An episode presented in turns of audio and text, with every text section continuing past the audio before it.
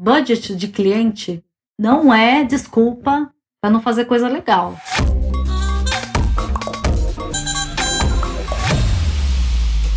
Fala galera, eu sou o Felipe Spadoni, redator de São Paulo, e você está ouvindo o primeiro episódio do Cagando Regra.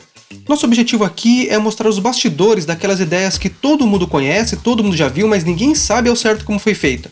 Podemos chamar de um making off de cases, tá? E para ter acesso aos materiais que a gente fala durante o programa, é só acessar o Facebook e o Instagram do Mostra Pasta. Lá você encontra tudo direitinho, tudo bem organizado, tá?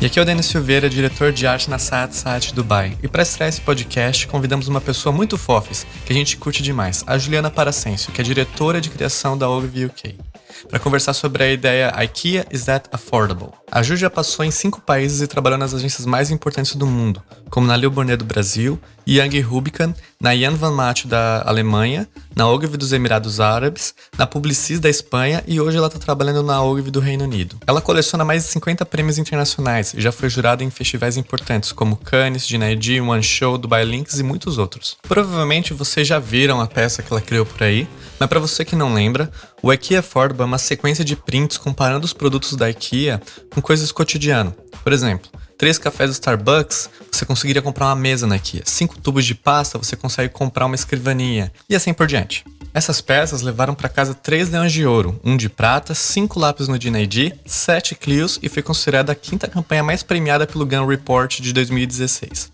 Então agora vamos pro que interessa? Ju, conta aí pra gente como a ideia começou. Bom, primeiramente, obrigado. É legal ouvir essas coisas de vocês, porque eu sou muito inconformada, né? Eu sempre acho que eu cheguei onde eu cheguei agora, vai. Porque eu, eu sempre fui muito inconformada, né? E, e sempre fiquei meio tipo, ah, eu sempre tive invejinha também de outras pessoas e, e é uma competição natural, mas que é, faz com que a gente se mova, né? E tente fazer mais e tal.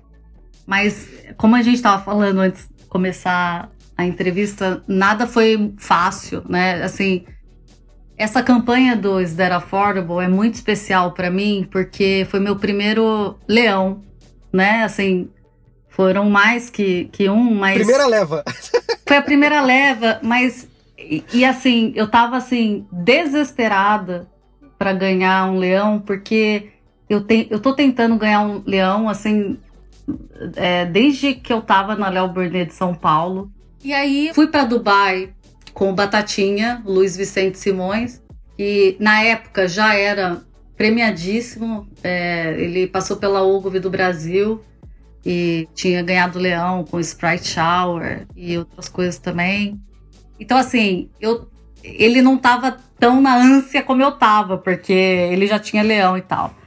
E como a gente estava na Ion Von Matt antes, que é uma agência, uma das melhores agências lá da Alemanha, e eu não consegui ganhar leão lá, apesar de ter ficado quatro anos lá, é, é, foi muito assim má sorte, porque foi uma época que a Ion Von Matt perdeu Mercedes-Benz e, e teve uma crise na agência e a gente começou a inscrever em Cannes a cada, tipo assim, ano sim, ano não, sabe? Hum, e eu, eu fui pra Elvomate pra ganhar prêmio. Quando eu cheguei lá, na sua vez. Começou essa palhaçada. na sua vez, falou, ah, é porra, sempre véio. na nossa vez, né? É sempre eu na nossa falei, vez acontece alguma coisa, né?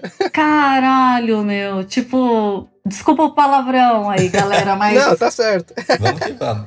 Aí eu e o Batata, na época, a gente tava meio de saco cheio da Alemanha já, porque eu, sete anos lá e ele dois anos lá. A gente começou a procurar um mercado mais internacional. É, então, assim, também era aquela coisa de prêmio, mas era mais também pela língua. A gente queria ir para um lugar onde as pessoas falavam inglês. E aí, na, na época, teve um casal que veio da Ogilvy de, de Dubai para Yon Von Mat, olha como as coisas são.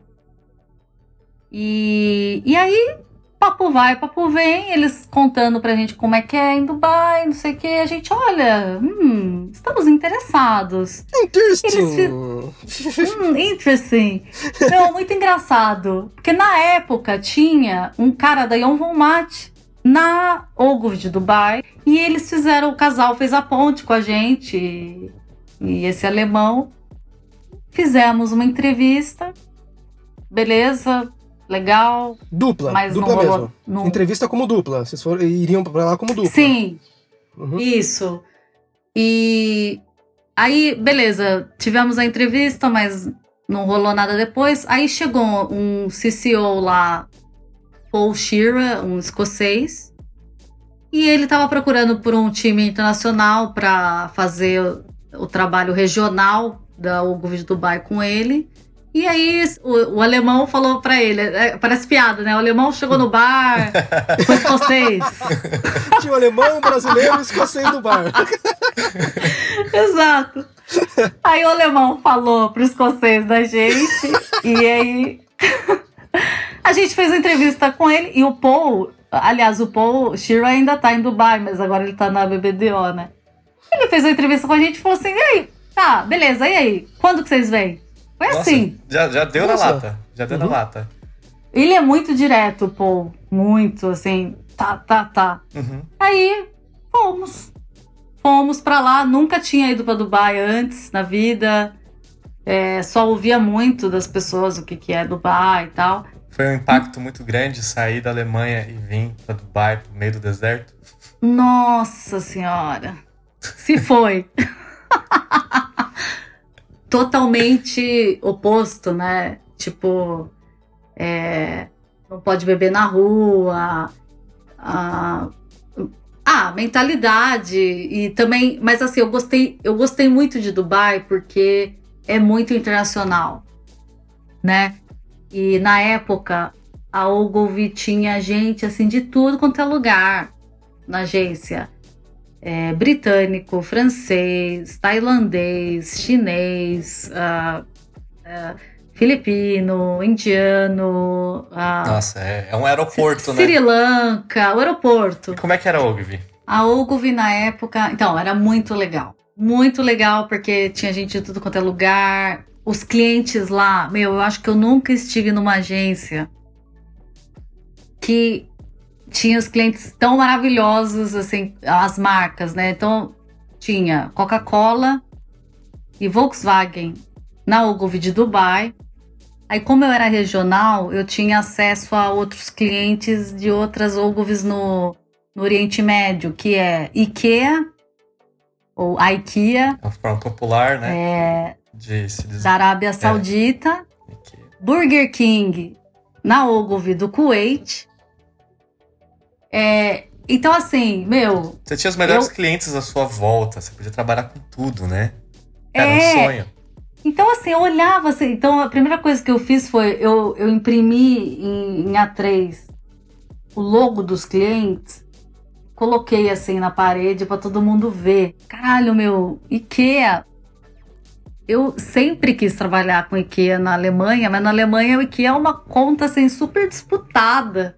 A Coca-Cola agências, do, né? dos furnitures, né? É. e aí o meu chefe, então, o, como que, então, beleza, agora eu vou contar então do, porque o Is That Affordable foi um dos primeiros trabalhos que a gente fez na Ogilvy de Dubai, né? Então o que aconteceu? O Paul, como a gente era o time regional dele, ele botou a gente em contato com todas as Ogilvys do Oriente Médio que respondiam para Dubai, né? E ele falou pra gente: olha, é, na Arábia Saudita a gente tem IKEA, tá? Na Ogilvy Jeddah, né? E só que o cliente lá ele tem duas agências, que é o Ogilvy Jeddah e BBDO de Jeddah também, que é a Arábia Saudita. A gente tem que pegar essa conta inteira pra gente, tirar da BBDO. Então, como vocês acabaram de chegar, fresh blood, os clientes todos querem conhecer vocês, mas vamos já conhecer eles colocando uma campanha na cara Uhum. deles. Chegar chegando, né? Legal. Chegar Já um chega chegando. Pá. O Paul é um cara assim muito ambicioso também, super ideia, ideia, ideia. É, então assim, mé- o mérito dele assim por ele querer já chegar, chegando, né? Porque às vezes se você não tem um chefe assim, né, Não né, no- evolui, aí você não não, tem acontece, né? oportunidade. Aí, tá. Então esse era o nosso briefing. Apresentar uma ideia legal pro IKEA da Arábia Saudita Mas né, quando você. Desculpa só, só pontuar. Você foi Claro. trabalhar com a IKEA, ele já tinha isso? Você já tinha feito alguma outra campanha para a IKEA ou era o seu primeiro contato com o cliente? Nosso primeiro contato com o cliente. Primeiro contato. Então, vocês não conheciam muito bem a marca, não sabia. Você só tinha o overview sem estar dentro da marca, né? Eu conheci a marca porque eu morei sete anos na Alemanha. E o IKEA na Alemanha, assim, é super presente, né? Tipo, eh, todos os meus móveis da Alemanha eram do IKEA. Então eu já conhecia o IKEA como consumidor. Bom, a gente, meu, apresentou várias ideias pro Paul. E, e ele é muito direto, ele fala rubbish, rubbish, quando ele não gosta. Que é lixo, lixo, lixo. Eu assim, caralho, mano os negros aqui. tipo. No Brasil a galera também é bem é, mean, né? Bem É, malvada, né? mal, É. malvadinho, mas ele é rubbish, rubbish. Só que como nós somos brasileiros, né, gente? O brasileiro nunca desiste. Eu e o Batata, meu, vamos lá. Vamos, vamos pensar, vamos pensar. Aí a gente chegou nessa ideia que é, no começo que a gente tinha pensado, assim, antes de mostrar pro Paul, né? Era, pô, é tão barato, né? É, tipo assim, eles te dão acesso a design, tipo, a milhares de imóveis super legais que no Brasil é tão mais caro, né, móvel. E, meu, então assim, por exemplo, uma cadeira, sei lá, custa é, 10 reais. Tipo assim, Uhum. ah, uma cadeira boa, entendeu? Tipo, uma mesa ali, sei lá, uma mesa para botar no centro da sua sala custa é, 20 reais. Tipo assim, claro que eles têm os móveis mais refinados, mas tem o móvel pra galera, né? Super acessíveis. super né? acessível. Pra estudante, pra, enfim, tem de tudo lá. Aí a gente começou a pensar, pô, no Oriente Médio as coisas são mais caras, né? Então, por exemplo, uma, uma mesa do IKEA, a gente pensou, caramba, a gente toma café pra caramba aqui. Eu, na época, tomava três cafés do Starbucks, assim, gigantes. E o que eu gastava, né? Porque é caro, né? Aqui no Brasil você compra um carro. O ca- Se a campanha- Aqui no se- Brasil compra um Se a carro. sua tem campanha fosse feita no Brasil, ia, ia ser É, três tem um do carro. Starbucks e um, e um, um gol. Exatamente, 1.0, 0 quilômetro.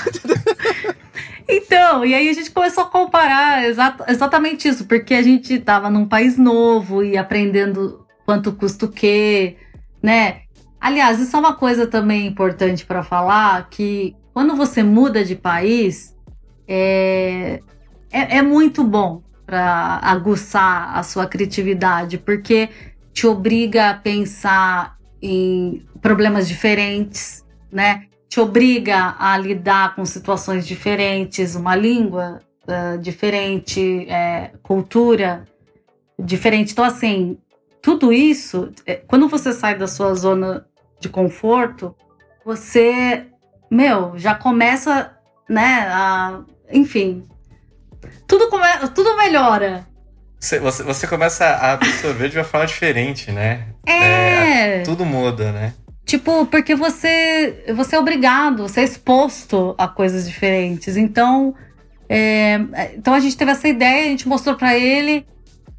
Aí acho que foi a primeira vez que ele falou: Puta que pariu, isso aí. Vamos. Mas como é que veio assim? Vocês estavam trocando ideia. Como é que foi Essa a ideia- conversa? A conversa. Como é que foi a conversa quando nasceu? Quando veio a virada? Ai, meu Deus. A gente começou a pensar, pô, nossa, uma mesa, sei lá, são uns três cafés lá do IKEA, né? Nossa, é verdade. Ai, um armário, o que que é? Nossa, ah, duas pizzas grandes.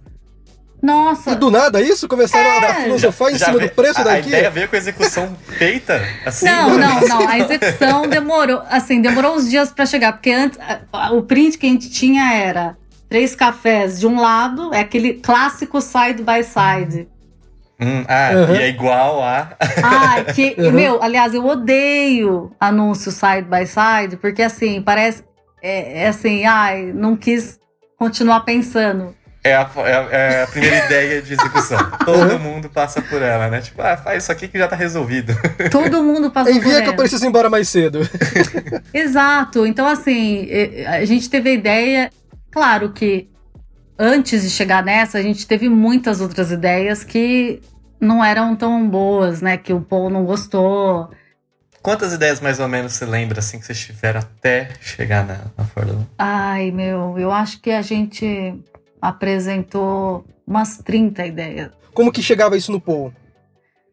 Bom, quando não era print, né, é, a gente escrevia sempre assim, era uma, uma folha do Word, né, que é insight, três linhas, Entendi. é, idea, três linhas e lá, tagline, que é qual que é a mensagem final, né? Uhum. Porque era assim, vamos pensar, meio, é, isso aí é esquema Ion Volmate, quantidade, né? Uhum. E quando era print e era uma coisa muito visual, aí eu, eu tinha que fazer o layout, porque, né? Ou eu até fazia sketch, assim, tipo, Sketch. desenhando. O Is That Affordable, eu, passei, eu preferi fazer layout porque era uma parada muito visual, né? Era E- entender. Era, não tinha um título, não precisava nem do título quase. Era a, a ideia que você olha e você. Ah, você já matou. Né? É, e, mas acho que demo- demorou acho que uns três dias, assim, pra, pra chegar nessa direção de arte, porque, meu, era muito side, side by side, mas eu tinha aquela coisa que, meu, ai, side by side parece muito diretor de arte preguiçoso, né, bicho? Tipo, puta que pariu.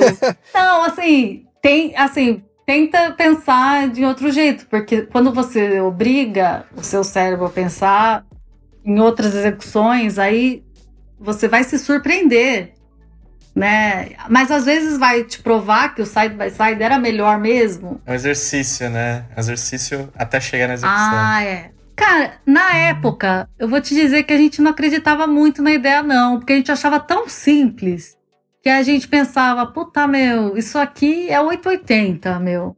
Ou é brilhante, ou é uma bosta. Então a gente assim, cara, e é- bom, vamos testar, né? Porque o Paul, ele é bem sincero, né? Ele vai falar se é uma bosta ou não, se é legal ou não. Isso depois de 30 ideias. Nossa, é, meu, a gente camelou muito. Sério. É, ideia, next, ideia, next. Tipo assim. Uhum. Porque tem muito insight também é, que vem do IKEA, né? O IKEA é, é, é o nosso dia a dia, né? Então, assim, nossa, tem muita coisa que dá pra tirar, porque é móvel, eles têm pra todos os gostos, pra todos os bolsos, né? Tipo, Legal. é, dá pra fazer muita coisa com eles. Então, assim, a gente tinha aquela sensação: será que a gente fez o melhor? Porque dá pra fazer tanta coisa, né? E na época, como foi um briefing, né, que não tinha, na verdade, um briefing, né? O briefing era impressionar o cliente, ganhar o cliente todo pra gente. Então, não tinha uma estratégia por trás, né? Então, a gente.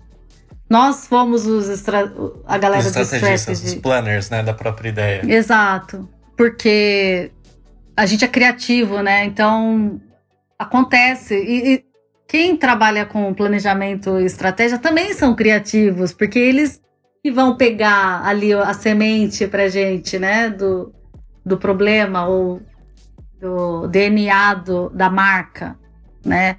No caso de IKEA, o IKEA, o posicionamento deles é que é barato.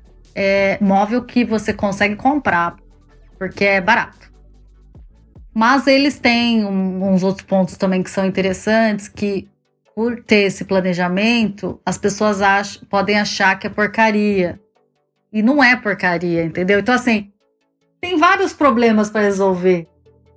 É, mas na nossa cabeça era muito assim, porra, é barato, pra caralho. Tipo, é barato pra caralho. Tipo, Então, ah, então a própria marca se posicionava com isso. Então já foi um grande é, é. posicionamento para começo da ideia, né? Porque o IKEA, a filosofia deles é. Como é que é?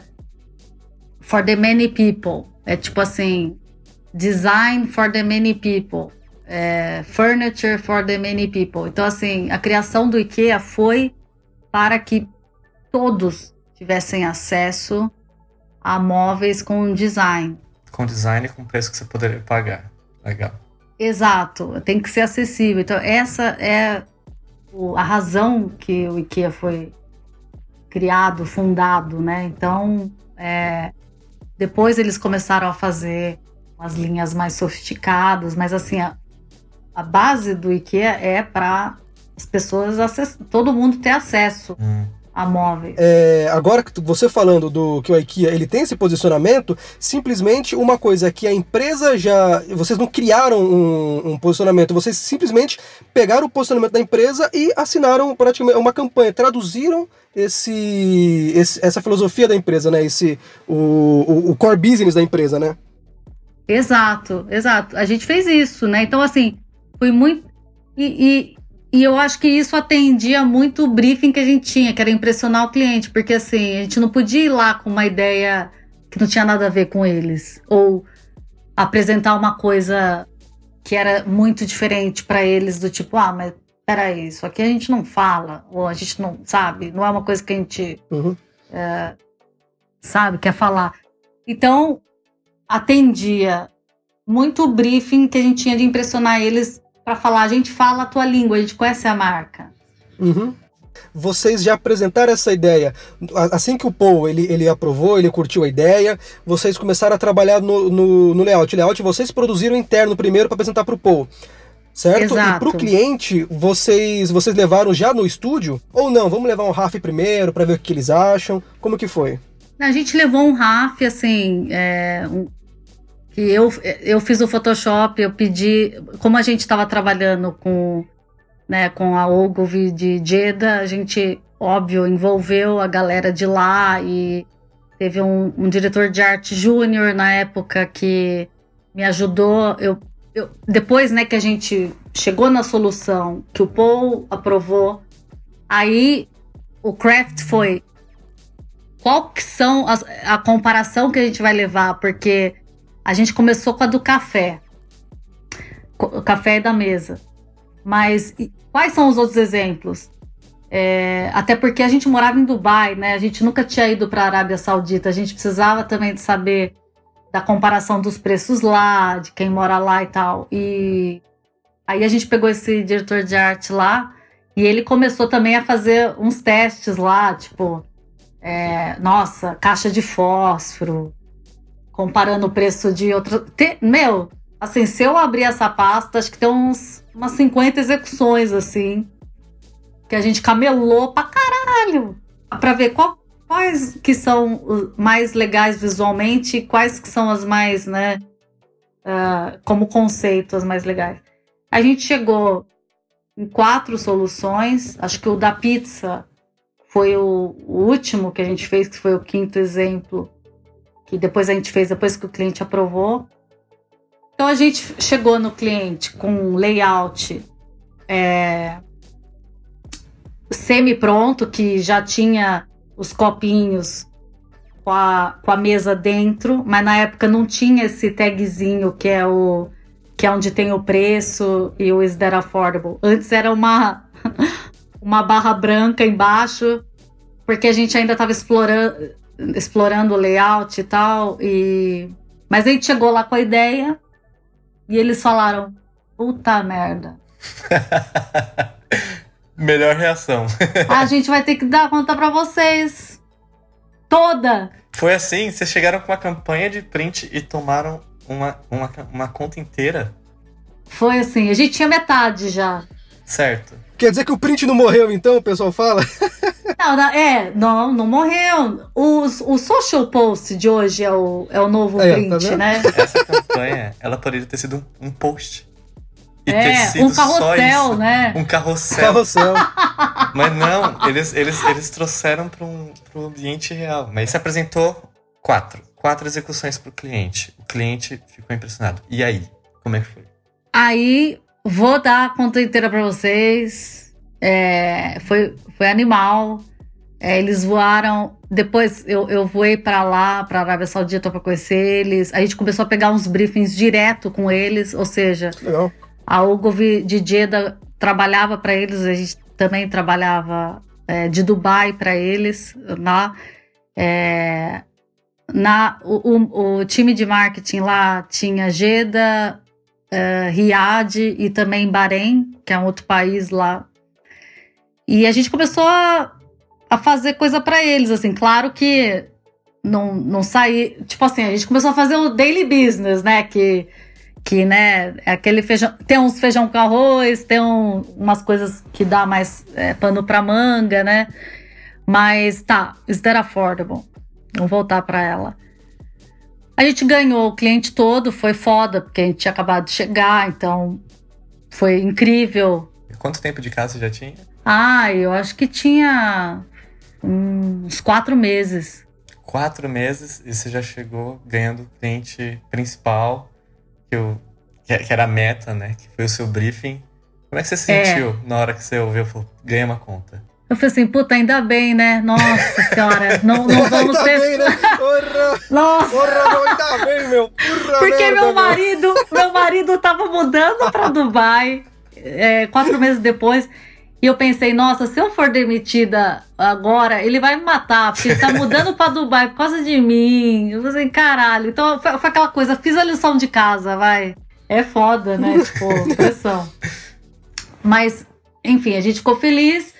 E aí, que aconteceu? Ah, aí foi, puta, vamos produzir. Vamos produzir. E agora? Vamos fazer foto? Vamos fazer 3D? Vamos fazer o quê? Ah, vamos fazer 3D, né? E aí eu, claro que eu fui lá do Brasil, toque, toque, toque, porque o Brasil é fodíssimo, né, em, em craft. E eu também não conhecia ninguém em Dubai e, que fazia 3D e eu tinha acabado de chegar e queria fazer com alguém que eu falasse a mesma língua para, né, porque era craft e tal. E, Briefar ia ser mais fácil, conversar, alterar. E a mesma língua de várias formas, né? Não só a língua nativa mesmo, mas a língua do visual, do que, que você imagina, né? Exato. Essa é a língua que eu tô falando, viu? Porque essa daí é a mais difícil de entender. Foi aí que eu fui pro Brasil, porque o Brasil é sensacional em craft. E eu queria muito fazer uma coisa muito bem feita. É, e eu, eu sou um pé no saco quando é, é sobre craft, assim, eu, eu, eu pentelho muito, né? E eu precisava de alguém que falasse a mesma língua e entendesse que tinha que ficar perfeito. E foi assim, por recomendação de amigos que eu cheguei no Bruno Rodrigo Miranda, que é um profissional 3D excelente da sua cidade, Felipe. É, o Brunão aqui, Brunão é gente boa. O Bruno é animal, ele trabalha pro, pro estúdio Gelme e ele que, assim, foi o meu primeiro contato com o Bruno e ele se apaixonou pela ideia também e é, na época, né, que era uma coisa assim, pô, primeiro trabalho em Dubai, a gente não sabe se vai ganhar prêmio também, porque a gente tinha aquela dúvida do será que é será que é brilhante ou será que é muito simples e, sabe? A gente tinha essa dúvida no começo, porque é muito simples a ideia, né? E, e o Bruno, ele gostou de cara e fez um preço razoável pra gente, assim, um preço até de prêmio, né? É aquela coisa de. Que em propaganda tem muito isso. É, quando você tem uma ideia que você quer, né? Que, ok, que o cliente vai aprovar e que você quer inscrever em prêmio, geralmente né, você chama seus contatos para te ajudar a produzir. Se as pessoas gostam da ideia, elas fazem um preço é, razoável para você. Faz affordable, né? é, faz um preço affordable. E, e na época, porra, foi muito foda, porque o Bruno, eu não conhecia ele direito e ele é, topou de cara, então assim, foi muito legal. Mas você mandou para ele, você mandou um e-mail para ele, ó, tá vendo esse layout aqui, ó? Faz bonito no 3D aí para mim. Esse aqui assim, foi o... Ai, eu Bruno, meu nome é Juliana, aquela coisa, né? Puta, eu mudei pra cá e, meu, tem uma ideia aqui, o que, que você acha? Se você curtir, vamos conversar, porque eu quero. Quando eu apresento uma ideia pro, pro fornecedor, vamos dizer assim, eu primeiro mostro pra ver se ele curte, porque assim, você se, se, a pessoa não curte, ela não, não vai fazer com amor, né? É, não vai fazer com vontade, não vai botar o carinho que merece, né? Exato. E eu, Claro que se a pessoa tá querendo fazer qualquer coisa, vai falar que gosta, mas eu presto muita atenção na reação da pessoa, sabe? E ele se empolgou pra caralho. Eu falei, nossa, tá, então vamos, Pô, né? da hora. É foda. E, meu, eu e o Bruno, meu Deus, eu acho que eu aprendi a escrever briefing, né, pra fornecedor também com ele, porque ele, aliás, se você falar com ele, ele vai te falar que os meus briefings, meu Deus, tinha assim, umas 30 páginas que eu pegava, aumentava assim o, o que ele me mandava, né, o, o primeiro work in progress. Eu dava um Uhum. zoom assim e colocava uma seta aqui. Tem que ser assim, assim, assim, com a textura assim, assim, assim. Aí ele assim, Léo tava caralho, pixel, né? Ju. Tem esse pixel aqui. Esse pixel tá fora do lugar. Esse aqui. pixel. Esse pixel é branco, coloca ele cinza 20%. Exato. E às vezes eu tentava dar umas photoshopadas pra ver se, a- se era isso que eu queria mesmo. Uhum. Claro, né, que a gente é diretor de arte, a gente faz isso. Então, às vezes eu tentava simular, apesar que eu não faço 3D nenhum, mas eu fazia uns Photoshop lá, zoadão, pra ver se ia chegar em algum lugar antes de pedir pra ele.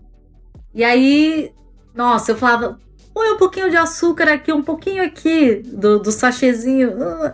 Meu, foi uma- muito, foi muito, tira. foi uma punhetação. Voltou, mas foi Caralho. quantos e-mails? Se você for pegar no seu e-mail, tem quantos kbytes de troca de arquivo? Meu, ainda bem que existe o WeTransfer, né? Você Nossa. manda, tipo. tchiu, tchiu. Mas, nossa senhora, foi muita punhetação. Quando você Foi- mandou pra ele o arquivo, já tinha mais ou menos a base do layout que é hoje? Ou foi evoluindo com o tempo? Tinha uma base, mas é, não tem comparação com o 3D que ele fez com, com o que era antes. Assim, é, é gritante. Mas já era, Ah. por exemplo, o que nem a gente tá falando. Você tá falando de fazer o, o, o split image aqui. Aí, aí você. Quando que vocês resolveram fazer? Não, peraí. A imagem pode ir nos, nos objetos. A gente chegou nessa solução antes de apresentar pro Paul. Ah. Então a gente já tinha essa solução. Então quando foi pro Visual. 3D já tava bem elaborado o que vocês queriam. Tava, mas por exemplo, é, no layout que a gente tinha, só tinha os três cafés, assim, não tinha o, o sachêzinho de açúcar, Hum. não tinha es- esses detalhezinhos. A, que- marca, a marquinha do café no- no- na base. Exato, não tinha essas punhetações aí. tipo, que a gente falava assim, Bruno, eu quero um 3D que as pessoas se perguntem se é foto ou não. Eu quero um 3D assim, porque eu, eu sei que em Cannes sempre tem um grupo de brasileiro, diretor de arte, que para na frente do teu print e fica analisando sombra, fica analisando tudo. Eu falo assim, meu, eu quero que essas pessoas se perguntem: isso é 3D ou é. Enfim. E você imagina a punhetação que foi, né? Quanto- você lembra mais ou menos quantas, quantos e-mails, quantos feedbacks você deu? Ah. Chutando assim, ó, por alto? Ave Maria. Não tem. ah, acho que uns 50, vai. 50. Porque tam... 50 vai e vem. foi, Isso pra é, cada um ou, ou Não, tipo só pro não. café? Eu acho que o café, a gente teve umas cinco voltas, é, tipo assim, de feedback. Uhum. Porque o primeiro é aquela coisa que você, você termina ele e fala, tá, esse daqui é a referência para os outros, do tipo de detalhe, de craft, de, sabe, tudo. Então, assim, o primeiro é aquele que demorou mais, né, para pra ver o que, que a gente queria, né? E você já tinha aprovado com o cliente quais eram ah, os itens que vocês iam fazer a comparação? Tá aprovado tudo, era só realmente executar. Isso, isso. Aí o da pizza Legal. veio a ideia enquanto a gente tava fazendo as coisas com o Bruno. E a gente mandou mais esse da pizza e falou: Ah, vamos fazer esse aqui da pizza também, galera? E eles, beleza. Ah, isso me gera uma pergunta. Na hora que vocês estão tendo as ideias, você tem é, esse negócio que é muito comum até na propaganda de faz três pra provar que a ideia funciona? ah, com certeza. É. Então o quarto foi um chorinho da ideia. Falou assim: quer saber? A gente faz ainda Não, mais. o, o quinto foi o chorinho. Quinto. A gente tinha quatro já. Ah, já tinha a gente? Hum.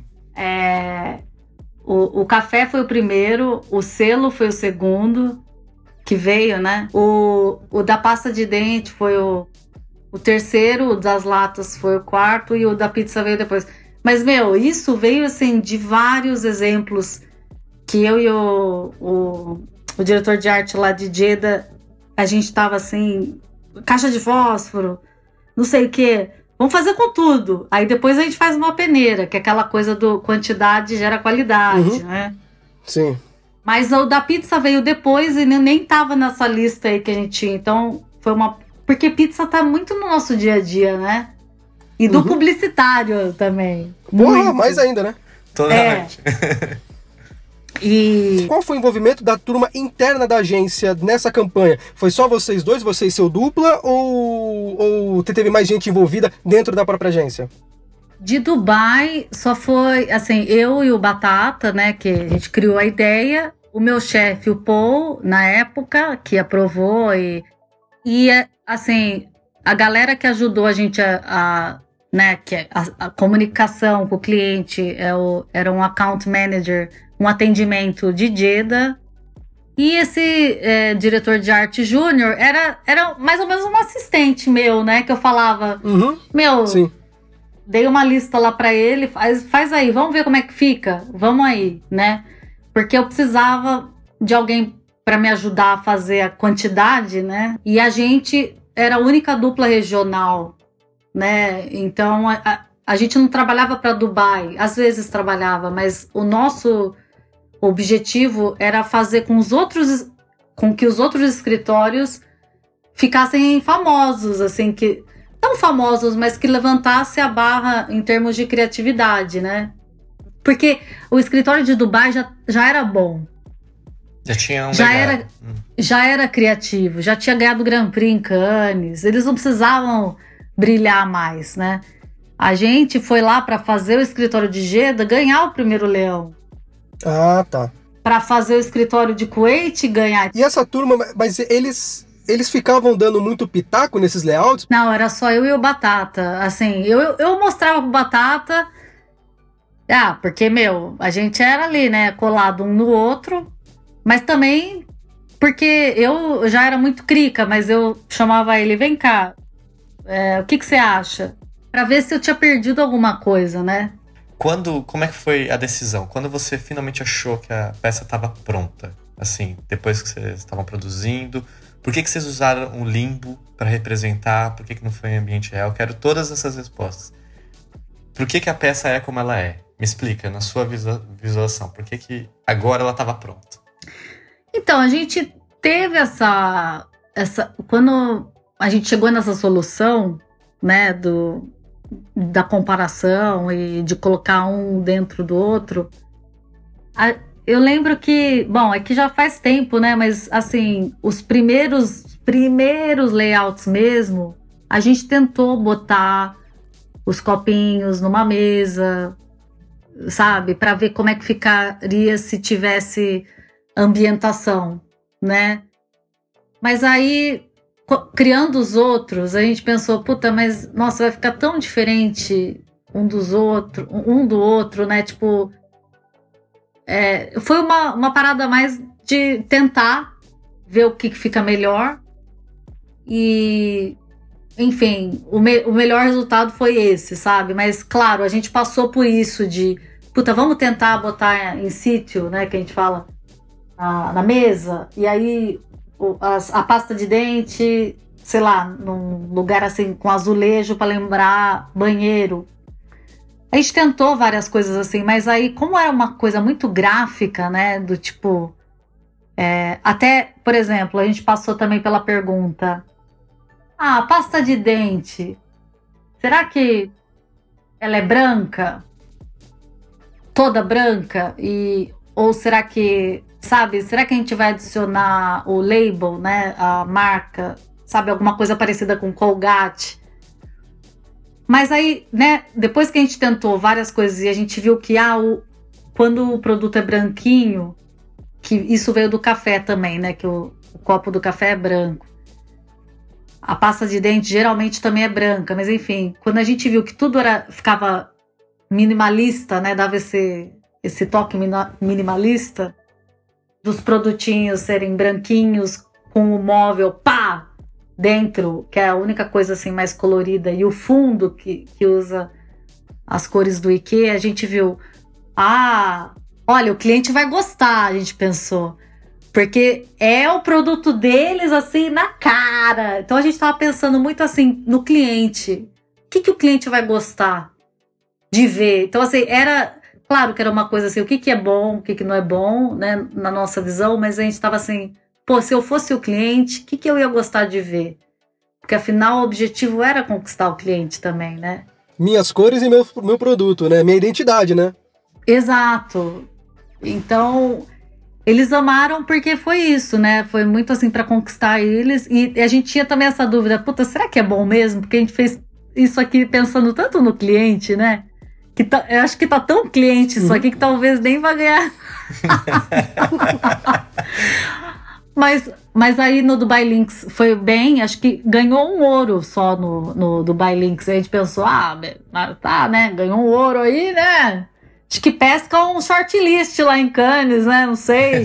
já, tá, já tinha uma garantia mínima de que alguma coisa ia rolar. E aí então vocês terminaram. E aí como é que foi? Vocês publicaram onde? Onde essa campanha rolou e como ela rolou? Como foi quando vocês finalmente terminaram o layout, fizeram o 3D? Como é que foi? Bom, aí o cliente é, comprou as artes, né? As artes, os posters, a ideia, e eles colocaram, eles usaram como print, então saiu lá em Jeddah, na Arábia Saudita. É, mas eles usaram mais a, os posters como outdoor. Hum. Então eles colocaram em MUP, ao redor da loja, porque lá também todos os, os MUPs ao redor da loja são deles. Né? Então eles têm eles colocam o que eles querem lá. Geralmente é uma peça deles é mesmo. É uma mídia de graça que eles podem usar a hora que quiserem, né?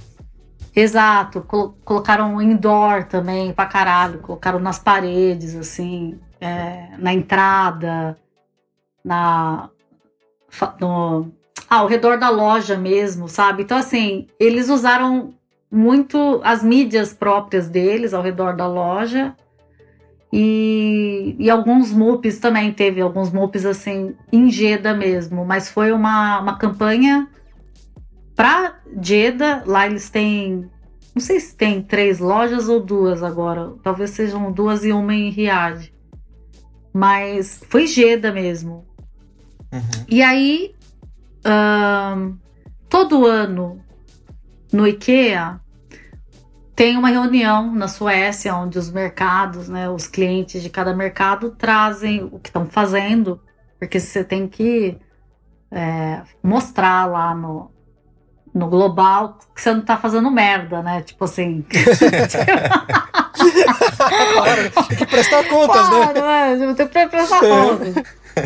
e aí, quando eles mostraram essa campanha, a galera da Suécia curtiu pra caralho. E eles, assim, isso foi uma coisa muito inédita pro cliente é, de lá, né, do, da Arábia Saudita. Eles pegaram e pediram: você pode mandar as artes pra gente? É, o, os arquivos abertos mesmo, porque a gente vai rodar essa campanha na Suécia e vai mudar o preço para euro. A, a comparação de preço que a gente fez em Dubai, que foi mais ou menos a mesma na, na Arábia Saudita, né? Na época.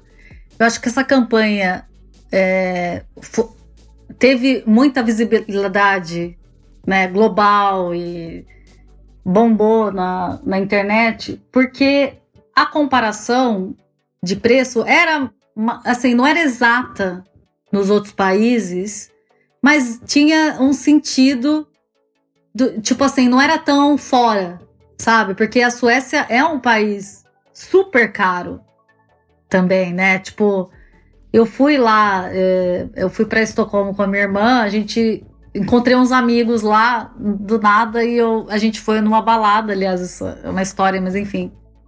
E aí eu morando em Dubai, eu pensei, ah, vou pagar shot para todo mundo, porque eu moro em Dubai e, e também porque shot na Europa geralmente é muito mais barato que em Dubai, né?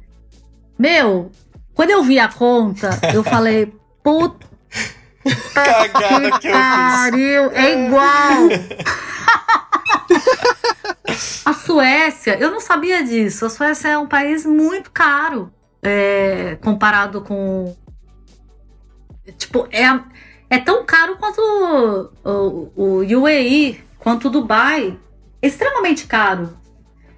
E então aí eu comecei a entender também, porque eu também tive essa questão do. Pô, mas peraí, esses preços fazem sentido aqui, né? Uhum. Mas na Suécia é tão caro quanto. É, é tão. É, é, é bizarro de caro. Mas assim, IKEA ainda assim é mais barato do que a maioria das coisas que você compra no dia a dia, sabe?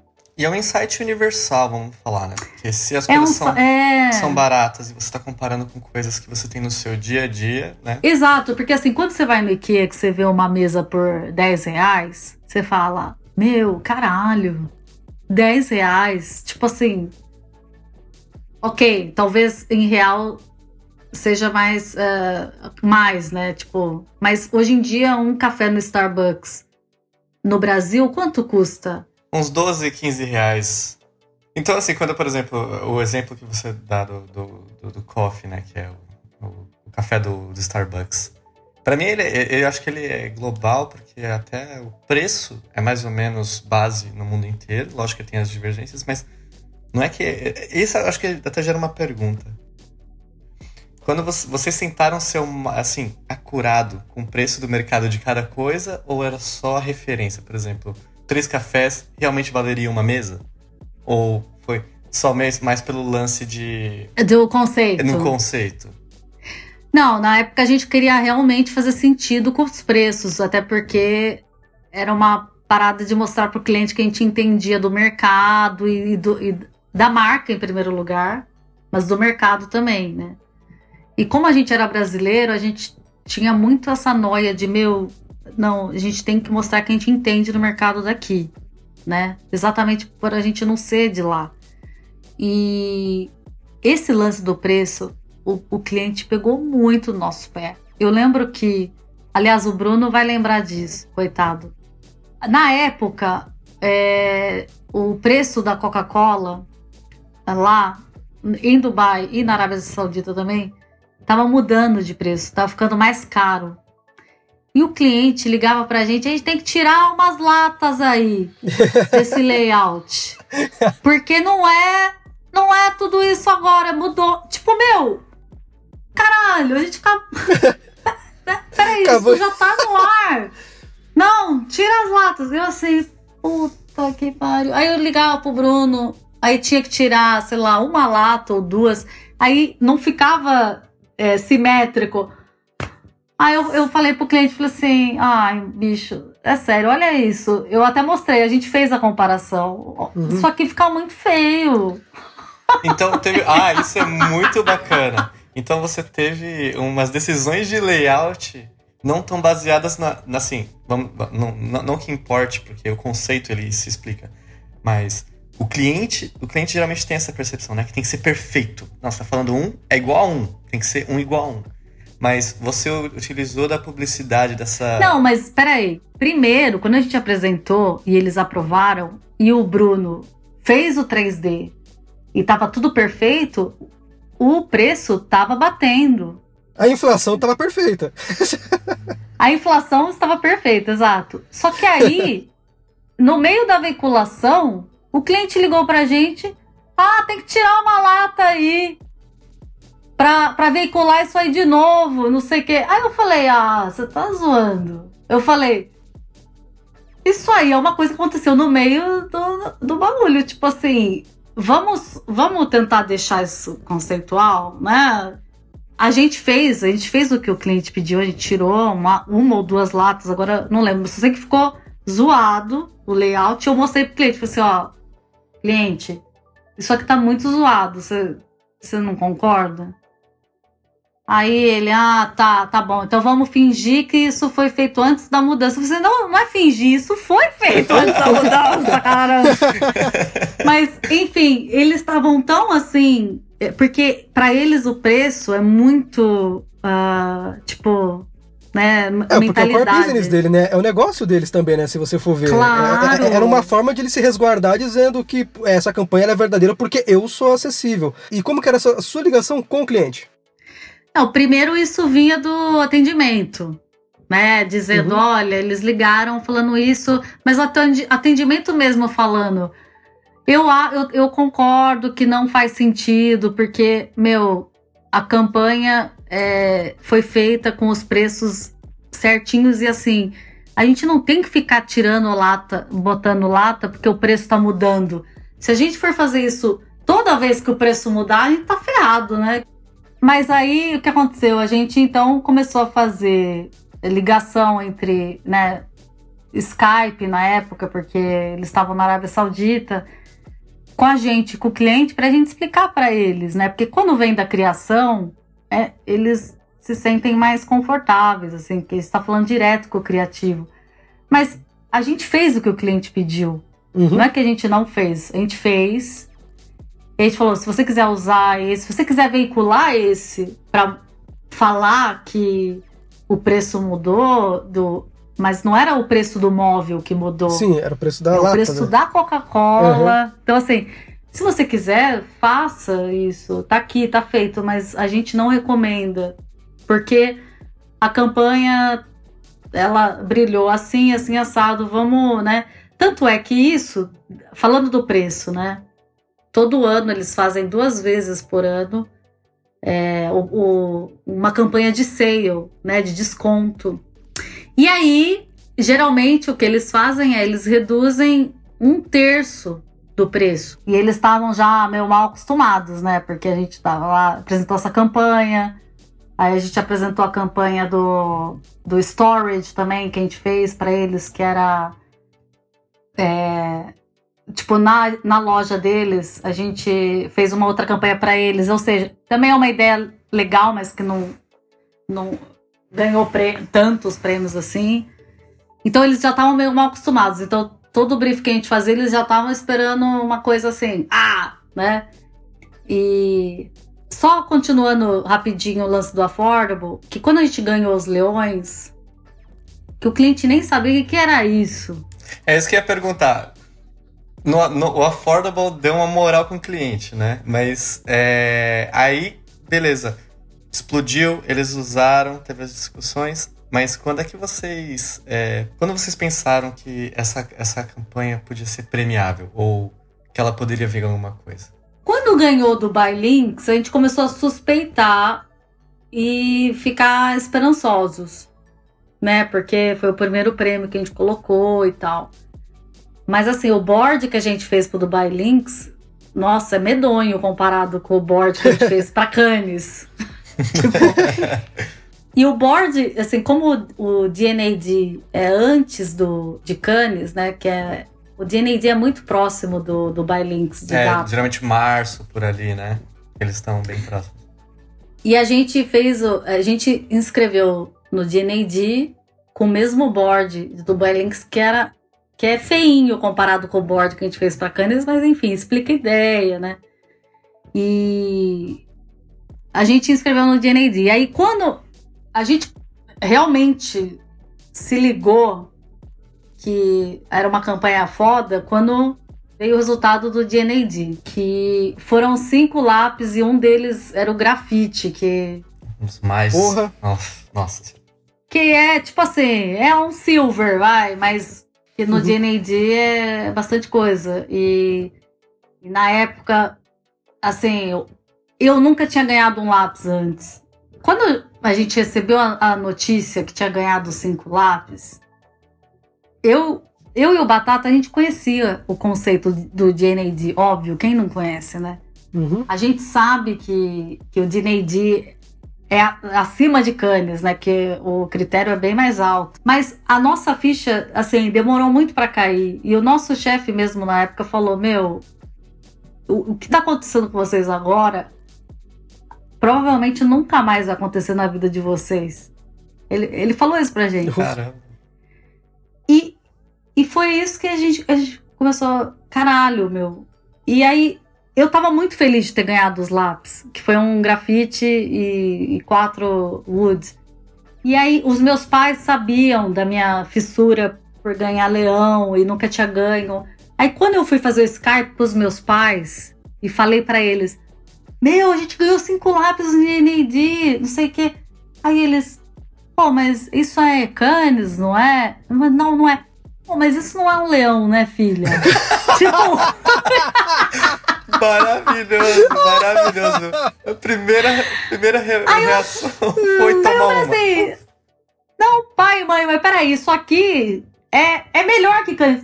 Ah, não, não, não, a gente não acredita que você nunca falou disso. Eu falei assim, mas é que eu achei que eu nunca ia ganhar um lápis. É sério, eu achei que eu nunca ia ganhar um lápis. Por isso que eu nunca falei. Porque eu- é sério. Caramba, meu, a confiança tava E- alta aí.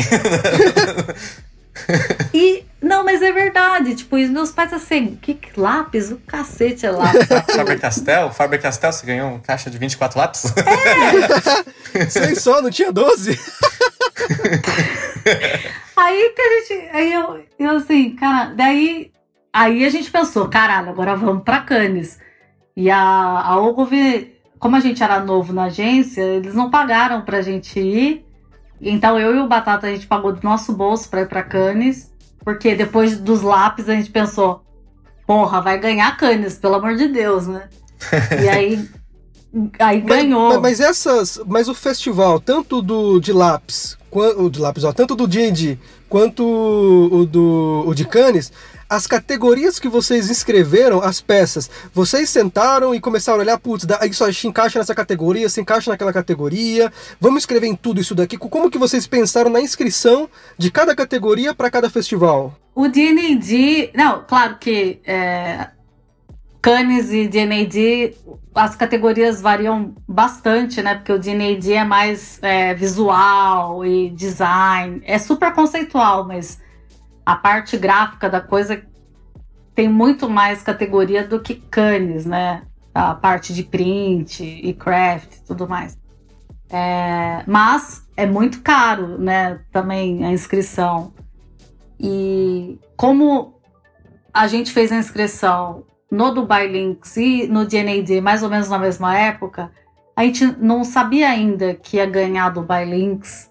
Então, assim, a gente foi muito assim, tiro no escuro do tipo. Se a gente soubesse que ia ter essa repercussão, a gente Uhum. teria inscrito em mais categorias. Mas, né, pô, não é só a gente que tem ideia na agência, né? Tinha que dividir o, o budget. Mas, assim, com- o Paul, ele é escocês e a carreira inteira dele ele trabalhou em Londres, então ele conhecia muito as categorias do DNAD. Ele é membro lá do DNAD, então ele Legal. sabia decor, né? Ele sabia aonde encaixar no, no DNAD. E Cannes a gente foi escolhendo juntos e tal. E, e, meu, a gente tinha o Burger King ali brigando com o Burger King, que também é, é retail. E na época que ganhou Cannes, a galera de print, e o IKEA tava assim, junto com o Burger King, disputando o Grand Prix. Nossa. E na época o, Gran- o Burger King ganhou porque foi a campanha do, do Mac Whopper, da carta É. que eles escreveram pro McDonald's. Então você, tá- você tava disputando um, um Grand Prix com essa peça. Exato. Só que, cara, é foda. Quando você vê Burger King, né? Que era dos Estados Unidos, a Burger King global, Caramba. com IKEA da Arábia Saudita. Hum. Aí eu acho que isso pesa, né, na decisão do Grand Prix. Eu não, não tô falando que. Eu tô- não tô desmerecendo a Sim, peça sim. do, do Burger King. Mas, porra, você aprovar uma parada com cliente global é muito foda. Sim. Assim, tipo assim, o mérito é, é grande, né? Porque o tanto de barreiras que você tem que lutar pra chegar e publicar aquela ideia. Quantos marketing você tem que derrubar para poder, né? Exato, convencer. Assim, Uhum. o Fernando Machado, ele é incrível, né? Tipo, ele é.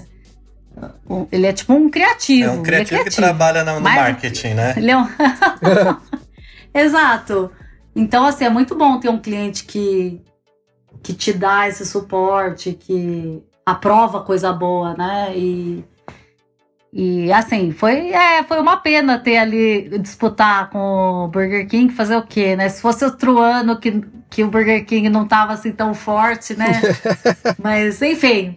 Bom, ah, assim, você não é, perdeu. fazer o quê? Você, você só deixou de ganhar o Grand Prix. Vamos deix- deixar É assim. é diferente. É diferente. É, exatamente. É, a gente perdeu.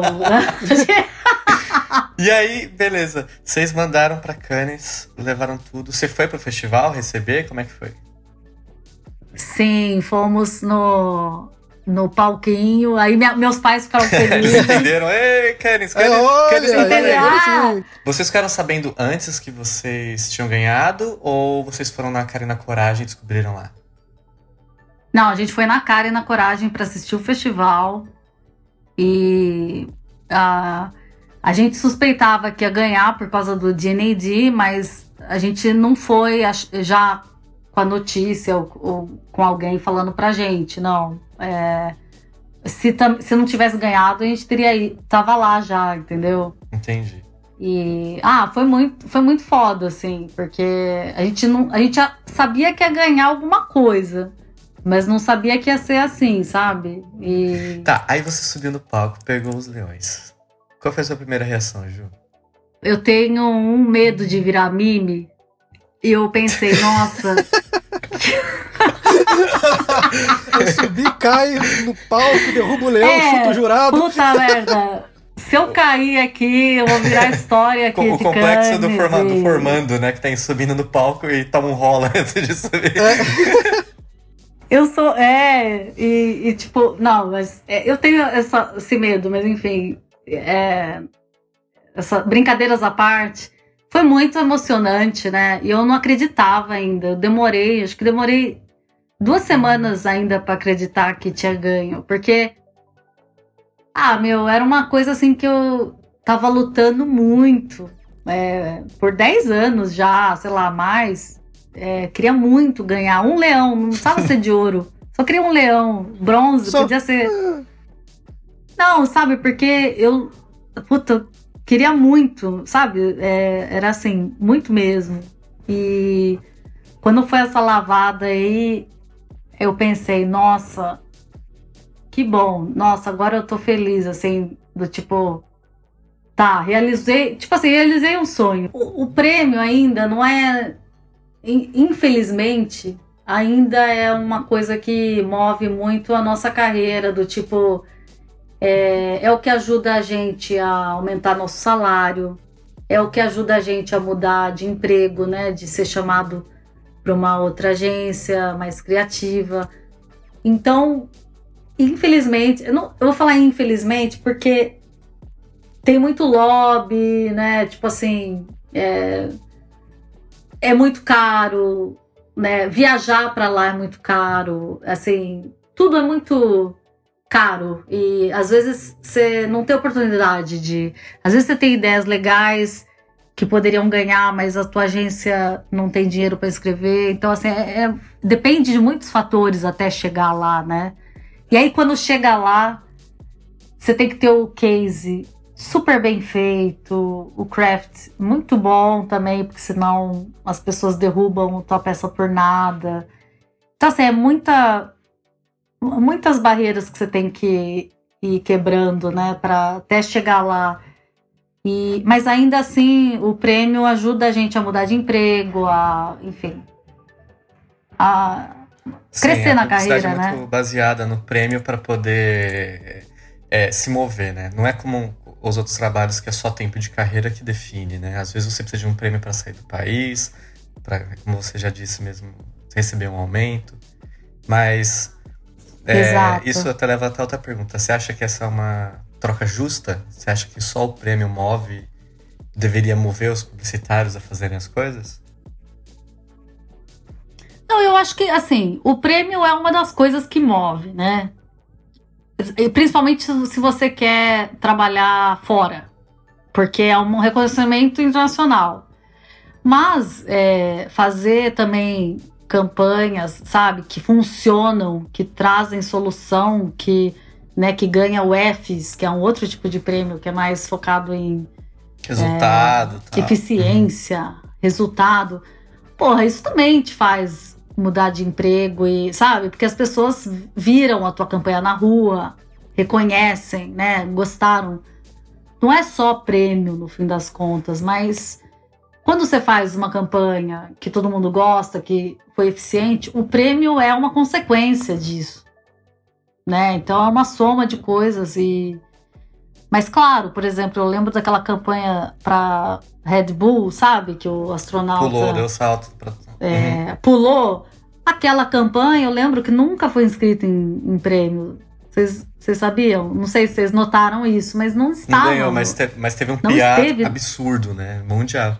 Mas teve um PR absurdo. Então, assim, quem fez aquela campanha com, com, com certeza foi chamado né, para trabalhar em outra agência, recebeu proposta, aumento. Então, é assim, mover a marca né, de uma maneira positiva para os clientes, isso vai é, te ajudar profissionalmente. Não você, como eles, né? Porque o marketing por trás da campanha também recebe aumento quando faz uma campanha. Exato, todo mundo ganha, né, de uma certa forma. E aí, beleza, você trouxe o leão para casa. Moral lá em cima, se sentindo feliz. Tudo certo, agora sua mãe e seu pai estavam. Leão não, leões, leões só corrigindo desculpa. aí. É...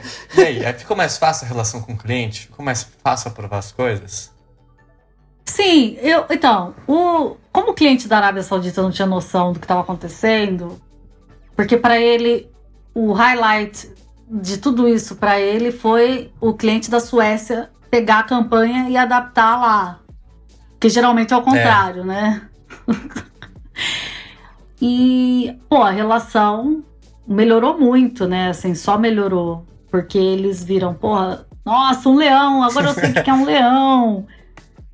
Aí eles começaram a ver as coisas que ganhavam em Cannes e, e, enfim, ficaram apaixonados. Quero mais, quero mais, quero mais. É, tanto é que no ano seguinte, quando ganhou o bronze com o copinho lá do É, é, um terço, é essa pergunta, sei. então assim, aí já migrando para a segunda ideia, porque essa campanha se desdobra em três. Já, ela tem uma longa história. Uma campanha que. Vamos falar um pouco dessa campanha antes. Como que veio o segundo ano? O, o cliente mandou um briefing para você? Cliente é, falou preciso de um, alguma fazer refazer o mesmo sucesso? Ou vocês falaram não, peraí, tem uma oportunidade aqui, tem uma oportunidade ali. Como é que veio esse segundo ano? Foi um briefing de sale de puta, a gente quer promover a, um mês de desconto aqui no IKEA. E esses aqui são os móveis que a gente vai colocar em promoção. Era um briefing normal. Não foi pedido né, adaptação.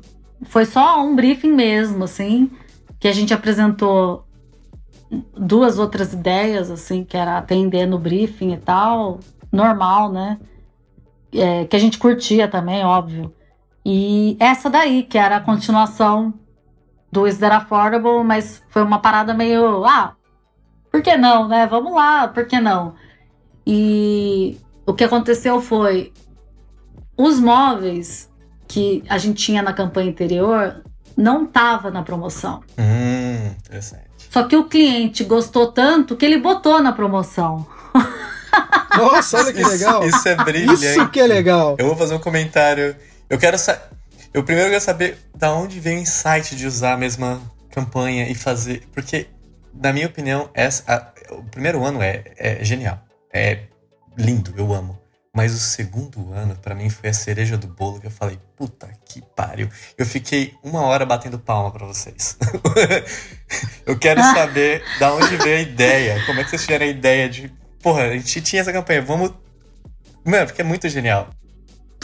O que aconteceu? A gente, eu e meu marido, a gente imprimiu os posters num. É, tipo, pra fazer um frame, quadro, assim, né? pra colocar. Em casa e tal. Só que a gente tirou o preço, né? Só ficou Design, lá os- conceito. o design. Ó, o Brunão Ah, brilhando um abraço, aqui reda- no. Um abraço, redator. na sala. Pra você. É, é, sem conceito, só, vamos lá. E aí, a gente tava comendo, aí eu tava olhando os quadros, eu falei assim, caralho, mano, vou tirar aquele copo ali, vou derrubar aquele copo. Peraí, peraí, agora eu fiquei curioso. O cliente deu esse insight de retirar um copo, porque o cliente tava falando todo- tantas vezes isso no- na, outra, na outra campanha. É, tem isso Veio também, do né? cliente? Não, não veio, não, não, não, o lance dele foi com as latas, as, mas, mas sim, poderia ter vindo, né, é, na verdade, é, você tem razão. Quando ganhou o bronze, eu tirei o screenshot e mandei pro cliente. Aí ele assim: Ah, só Nossa. bronze? Hum. Só- Esse ouro tá meio apagado, eu não conheço esse tipo de ouro. Você mal Esse- acostumou o cliente, né? Fala assim, Eu peraí. falei: Olha que filho da. Nossa senhora.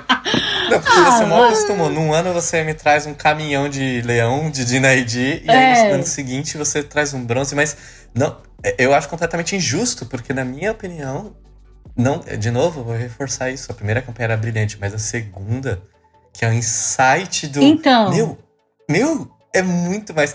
Me fala só um pouco, assim, de, da- da- do processo, depois que você teve o insight de derrubar uma. Como é que foi? Como é que foi essa parada? Então, foi assim: ah, a gente teve ideia, aí. Como é que foi? Ah, eu, eu primeiro fotografei um copo caído, coloquei no layout para aprovar com o cliente, né? Pra, aí o Bruno fez a campanha de novo, com tudo, né? é, tinha que ser um terço. ah, a pasta de dente, né? A gente desgastou. A Espremida gente já, fez duas já- pastas é. espremidas. Uhum. Então a gente trabalhou, mas a do copo é, é o, é o mais legal, né? Porque são três copinhos, né? E é um terço e Uhum. tal. Teve briga com E- o cliente falando, pera aí, mas isso não é exatamente 25% do produto. Não, não teve. Dessa vez não teve. Mas, olha só, como o cliente da Suécia, lá o Global, tinha é, rodado a campanha lá, o cliente da Arábia Saudita tava assim: ah, vou mandar pra eles, né? Porque eles já gostaram da primeira. Só que aí a gente se fodeu, só falando assim. Porque a, a Suécia, a galera da Suécia falou: Porra, vocês estão cortando o Ah, móvel nossa. e tá caído. ah, não! Não! Aí eu pensei, mas já tava cortado, Um né? pouquinho de. É, já, Tava cortado. Nossa, mas. Tipo, não, mas tá caído. Isso tá, Tá- errado. A gente não quer o móvel numa situação eles acharam ruim. que tava depreciando o produto deles com, com desconto. Ah, É, aí que aconteceu? A gente não pode inscrever nos outros prêmios mais, porque o cliente da Arábia Saudita falou, gente, Cannes foi legal, foi bronze, e- mas é isso. Nossa! Porque a Suécia ficou com o olhão ali. Não, a gente não quer ah, é, um terço da, da mesa caído, a gente não quer, sabe? Nossa! Nossa, Você eu vê, tô né? impressionado é. Vocês provaram que a campanha funciona. Vocês conseguiram É. reconceber uma outra campanha. E é, é muito engraçado, às vezes, ver essa visualização do cliente, né? Como o cliente vê o produto dele, né? Mas pra você ver aí, né? Quando você chega lá no IKEA Global, que isso acontece com qualquer marca. Meu, assim, eles têm um caminhão de pessoas lá trabalhando no marketing, né? Tipo assim, se tem uma pessoa que levanta, que quer falar alguma coisa e fala, é, mas isso não é bom para nossa imagem, né? Olha, um terço do, do móvel tá no chão, assim, o que que é isso? Né? Aí, pô, você vê que a gente tá falando do Burger King antes, né? Do mérito de você aprovar uma campanha global que, meu, você passa por tanta gente, né, para aprovar. É muito foda. Então, assim, você vê. Cê, cê- deu para sentir, né? Como eles são pentelhos e Sim. e então, assim, e, e para eles, se você for ver, é, tomar uma decisão, né, de colocar essa campanha, por exemplo, na rua lá na Suécia, é, eles têm que pensar, né, no, no, nos prós e contras, né? E nesse caso, né, apesar de eu não concordar com eles, que eu acho que é mais o lance, como você estava dizendo, a, apreciar que a gente conseguiu trazer esse conceito para um outro briefing, né, de uma maneira criativa. Não, eles viram por outro lado. Acontece. Não são só flores. Ah, era esse exatamente o ponto que eu queria, porque até então todas as histórias estavam muito bonitas, estavam muito cheias. Mas o processo foi difícil, então, assim, com essa ideia específica, ou foi fácil? O ano anterior foi maravilhoso, porque eles amaram, eles mostraram lá no, na conferência do IKEA. O cliente ficou muito orgulhoso, tirou foto, mandou pra gente. Então, assim, foi muito foda o primeiro ano. Agora o segundo, eles. Porra, cê, parece que você tá vendendo um móvel quebrado. Tipo assim. Ai, acontece, sim, gente. Sim, não. Agora, agora que você explicou, que você explicou o porquê eles talvez não tenham gostado, agora faz até um sentido, né? E essa acho que é a beleza da propaganda, é a interpretação. Porque o IKEA, na verdade, eles têm uma parte no, lá no fim do. Quando você vai pro caixa, é, geralmente é nessa parte, perto do caixa, tem uma, uma série do IKEA que chama As Is não sei se vocês conhecem, que é Não. que eles vendem por preço reduzido móveis que estavam no showroom, então são usados ah, tá. ou que estão um pouquinho quebrados porque estavam no showroom que as pessoas sentam, mexem. Então eles vendem esses móveis com os defeitos já. Uhum. Não sei, é, eu nunca eu nunca entendi direito por que, que eles é, encrencaram tanto com, essa, com a segunda campanha, mas eu acredito que no, na primeira campanha ninguém, nossa, foi só elogio, né? Tipo assim, ninguém questionou nada, né? E na terceira já foi, pô, mas hum, é, deu, deu ruim. A segunda, de, depois de Cannes, tipo assim, ai, que droga. Caramba. Fazer o quê? E a campanha Is That Affordable eu recebi um, um post, acho que um, um, mês atrás, do cliente de lá dizendo que eles estão rodando a campanha de novo lá. Ah, que bacana. Lá na Arábia Saudita. Aí eu falei, ah, legal, né? Fico pensando, eu falei, olha, é porque eu não tô lá que ele não pediu pra eu colocar mais lata. tira a lata. Põe lata, tira a lata. É Daniel San, né? Ai, meu Deus do Você céu. e o Batata ficaram somente num único job ou vocês tinham também um monte de cacarecos, um monte de dia a dia para resolver além dessa desse job? Não, a gente tinha muito cacareco rolando ao redor.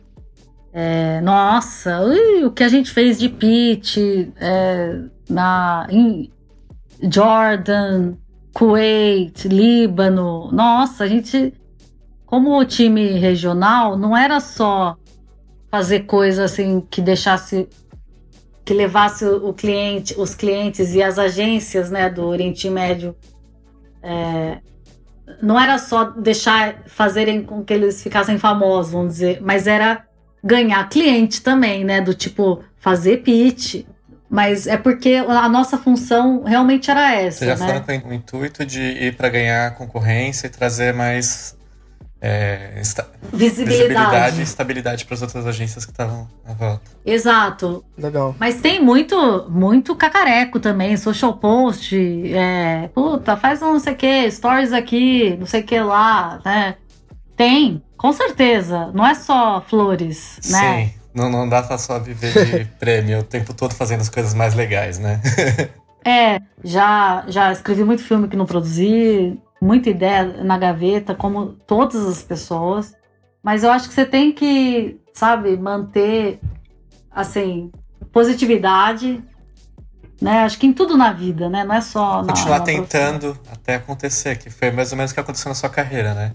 Persistência, muita, assim. Eu falo, olha, gente, uma ideia é 1% a ideia e 99% a produção. Tô no seu time, eu falo a mesma coisa. Porque aprovar, meu, aprovar, nossa, é, é assim, é um perrengue. Produzir, botar na rua e ainda ter um feedback legal de PR. Cara, são muitos steps, né? Eu tenho uma pergunta que volta um pouco na, na questão do prêmio e eu quero entender, porque a gente tava falando, pô, é, a vida dentro de agência não é só fazer as melhores coisas do mundo, né? É fazer os cacarecos também, se ferrar. Mas você que sempre almejou ganhar o prêmio, quando você ganhou o prêmio, mudou alguma coisa para você na sua vida?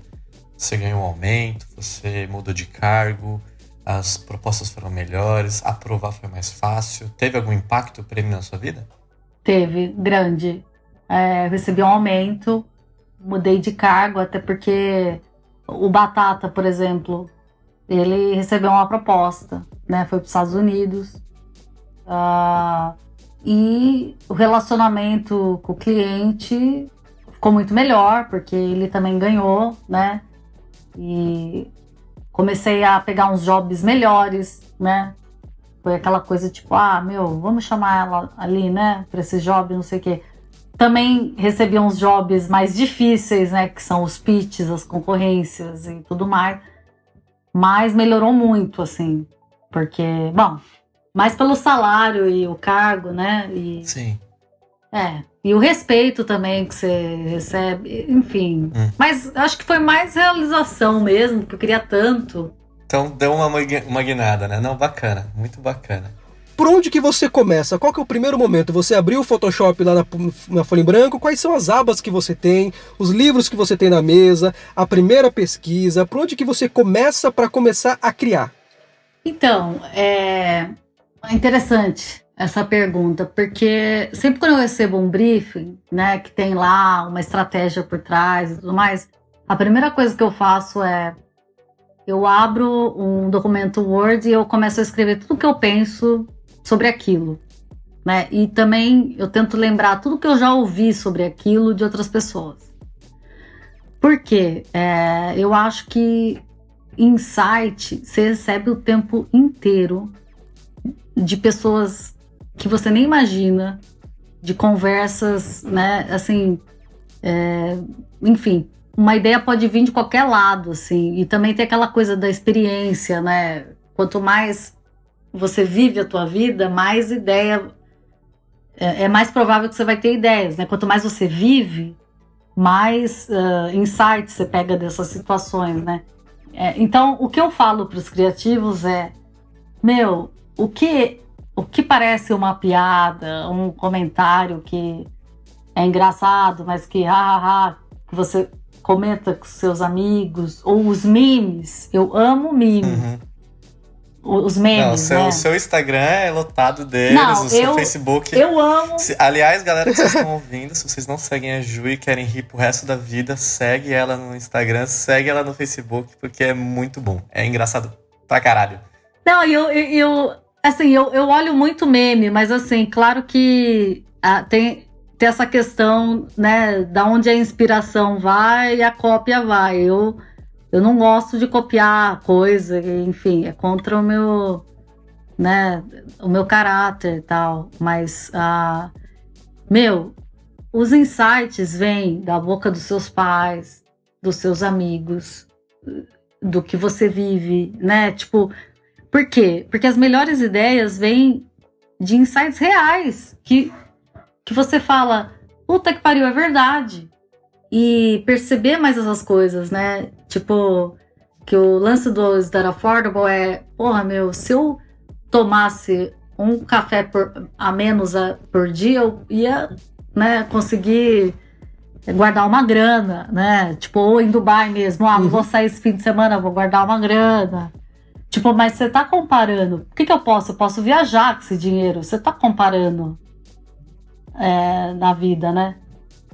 O que acontece é, quanto mais velho a gente fica e mais anos de profissão a gente tem, é, é mais fácil esses insights ah, virem e passarem despercebidos.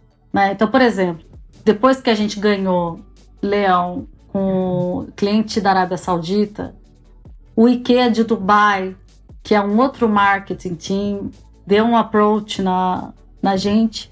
A gente fez um pitch para eles e a gente ganhou, né? Mas eles já queriam trabalhar com a gente por causa da campanha do Is That Affordable, né? Então isso é legal. Quando você ganha prêmio, a vantagem também é que os clientes da região começam a querer trabalhar com você, né? Então você ganha um prêmio e outras coisas vêm para você, né? Ganhar um leão não é só ganhar um leão, né?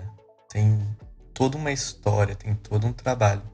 E aí eu pergunto para você, Ju, já virando essa pergunta para você, já que você teve uma história. Quanto custou ganhar o seu leão? Quanto você teve que abdicar? Quanto você teve que deixar a sua vida pessoal do lado, de lado? Quanto tempo você teve que ficar dentro da agência? Nossa senhora.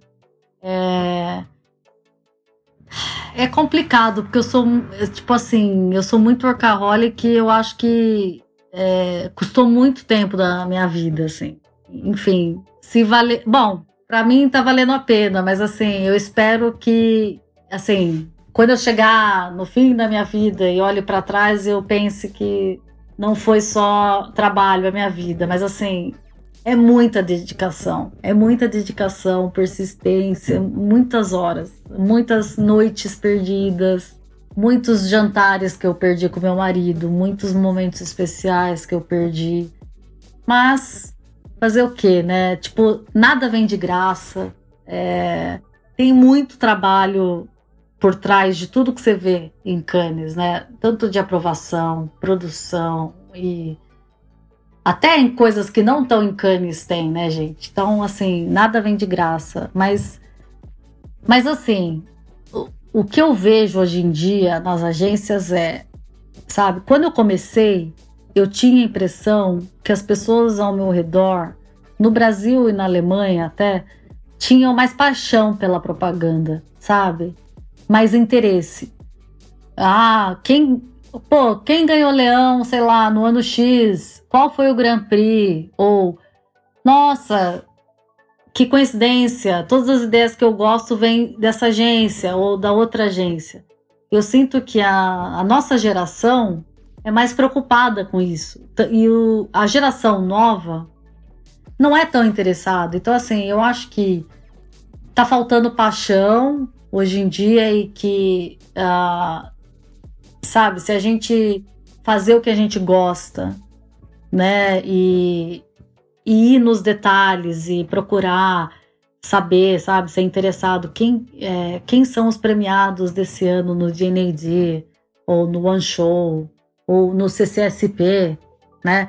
Quem são as pessoas que estão fazendo coisas legais, sabe? So, poxa, vou tentar trabalhar com essa pessoa, sabe? Eu acho que tá, se as pessoas fizerem mais isso, vai, vai alcançar melhor né, os objetivos delas. E, e eu só consegui isso porque eu fiz isso, porque eu fiquei procurando, pô, mas quem que tá fazendo essas coisas e como é que eu posso chegar nessa pessoa? Então, assim, para mim foi muito interesse, muita pesquisa. Ju, se você tivesse que mandar uma mensagem, um conselho para essa galera da nova geração e para todo mundo que tá te ouvindo, depois de tudo que você sofreu, qual seria o seu conselho para essa galera? Tá, o meu recado é: gente, eu sou de Campinas, interior de São Paulo. Eu comecei, o meu primeiro estágio, eu fiz três estágios em Campinas, até eu chegar no meu estágio em São Paulo, em outra agência, até eu conseguir ir para Léo de São Paulo, que é uma grande agência. Então, assim, se eu conseguir chegar aqui na Inglaterra agora, nesse momento, e em todos os países que eu passei, você também consegue. Não pense, não se limite, sabe?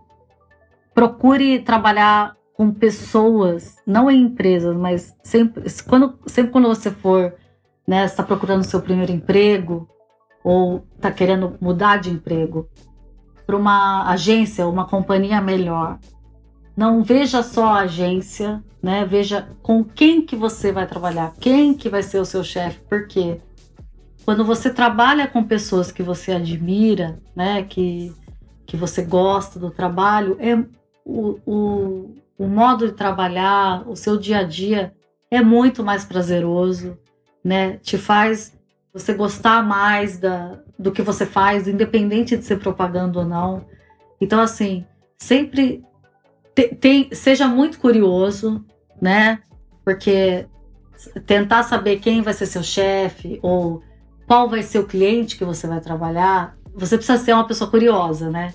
Então, assim, não esqueça de ser curioso, é, seja muito persistente, porque nada vem de graça, é, tem sempre pedras no caminho e vai ter sempre pedras no caminho, mas isso não não vai te parar, né? Assim, então é, é muito assim, persistência vem mais conta mais do que talento, na verdade, porque se você tem talento, mas você não se mexe, não adianta nada, né? Agora, se você é uma pessoa que tá sempre tentando, tentando, tentando, uma hora você vai conseguir, meu Deus do céu.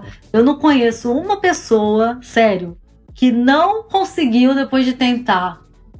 Mesmo que tenha sido, sei lá, por anos. Não conheço uma pessoa que, que, que tenha falhado depois de tentar tanto. O sucesso vem, o, o caminho se torna mais fácil quando você trabalha com pessoas que você tem afinidade do tipo o mesmo caráter, o mesmo gosto, né? Você respeita a pessoa porque você gosta do trabalho dela, então dizer que você gosta, você tem o mesmo gosto, né? Assim, por exemplo, não vai trabalhar numa agência tipo assim, que tem um perfil mais tecnológico, se você não é uma pessoa que gosta de ter ideias tecnológicas, assim, tenta sempre ver o que, sabe, com, fazer essa matemática na, na tua cabeça, porque uma, se você fizer isso, uma coisa vai levando a outra e, e vai, você vai chegar lá eventualmente. Mas tem que ter muita paciência. E hoje em dia as pessoas não têm muita paciência.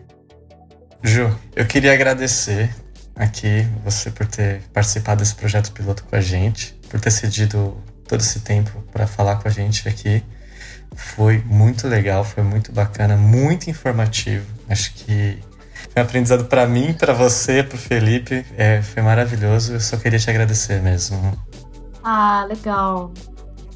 Eu quero mandar um salve pro Lucas e para toda a equipe da Canja Produtora. Eles serão nossos parceiros aqui no podcast, eles estão nos ajudando na vinheta, na edição, na produção como um todo. Mas se a gravação não ficar muito boa, a cagada é nossa, não deles, tá? Aos poucos nós vamos melhorando nosso estilo de gravação, vamos dar um up nos equipamentos. Uma hora a gente acerta, uma hora a gente chega lá. Obrigado a você que ficou com a gente até aqui no nosso primeiro episódio, no nosso projetinho piloto. Não esqueça de seguir o podcast lá no facebook.com.br mostrapasta e no mostrapasta no Instagram. Lá você vai encontrar todas as referências do programa e por lá também nós vamos avisar sobre os próximos episódios, tá bom? Valeu, galera, compartilhe a palavra com os amigos e até a próxima.